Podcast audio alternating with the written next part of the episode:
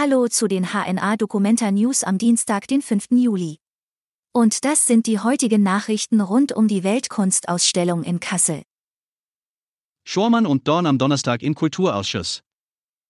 Nach dem Antisemitismus-Eklat auf der Documenta werden am Donnerstag auch Documenta-Generaldirektorin Sabine Schormann und Hessens Kunstministerin Angela Dorn vor dem Kulturausschuss des Deutschen Bundestages aussagen. Dann wird es auch eine Debatte direkt im Bundestag dazu geben. Im Vorfeld analysieren wir die Lage auf hna.de.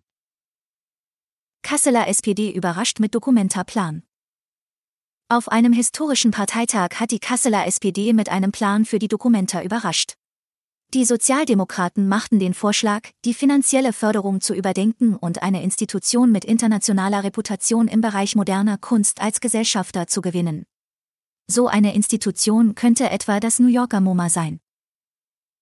Diese Bücher und Publikationen gibt es zur Documenta. Vier Publikationen sind zur Documenta erschienen. Das Handbuch mit 320 Seiten kostet 25 Euro. Außerdem gibt es einen Familienguide. Ein Magazin namens Mayada Lumbung kostet 30 Euro. Journalisten, Forscher und Schriftsteller aus Indonesien haben dafür Kurzgeschichten und Reportagen beigesteuert. Einen Erzählband über kollektives Arbeiten kann man für 18 Euro kaufen. Gastronomie zur Ausstellung im Überblick.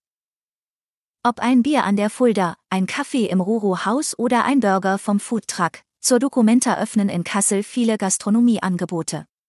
Einen Überblick gibt es auf hna.de. Gastronomen können dort auch ihre Angebote eintragen. Bis morgen.